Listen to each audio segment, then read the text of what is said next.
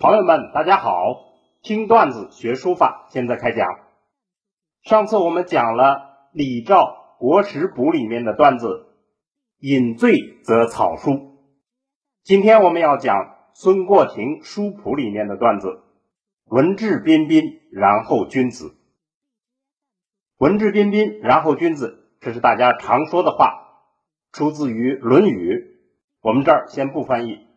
现在先把原文串讲一下。夫质以代兴，言音俗义，就是说书法的质朴是时代的产物，是因时代而出现的；而言美是因风俗而变化的。虽书气之作，是以记言。虽然仅仅是为了记录语言而书写，而纯离一千，质文三变，但是呢，像酒的浓淡一样有变化，而质与文就是书法的质朴和文采。是三变，是多种多样变化的。持物严格，物理常然。时代快速发展，有传承的，也有变化的，这是事物发展的正常规律。贵能古不观时，今不同弊。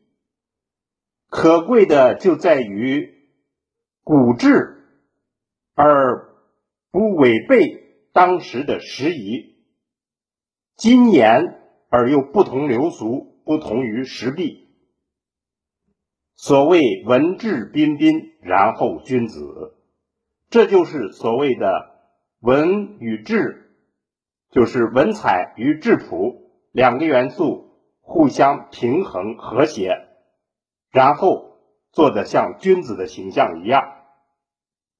好，我们现在把原文整体诵读一遍。夫志以代兴，言音俗义，虽书契之作，是以记言，而纯离一千，质文三变，持物严格。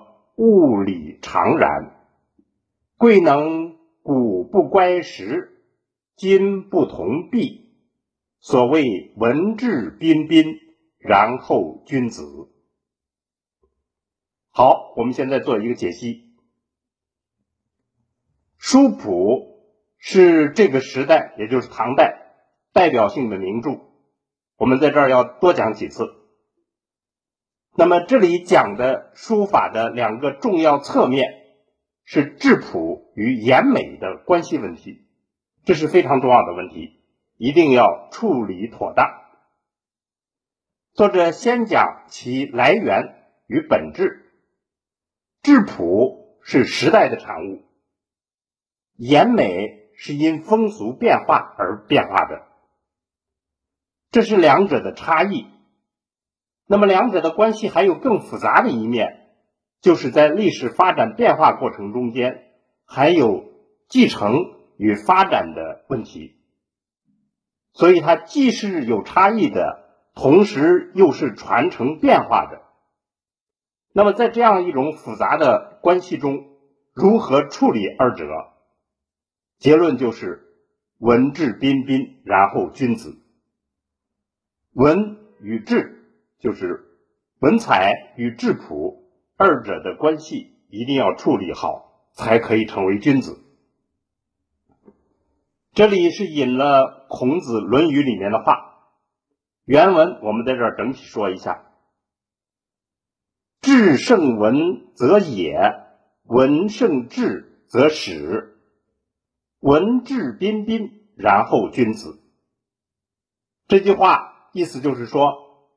质朴多于文采，就显得粗野鄙俗；而文采多于质朴，就会流于浮华虚荣。文采与质朴均衡，才可以成为君子的形象。这就再一次从品性上界定了君子，就是文质彬彬。所以，我们今天段子的结论就是：您的书法好不好？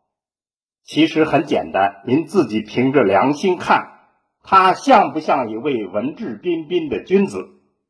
如果不是很像，您就要调节一下文和质的关系，使二者均衡和谐。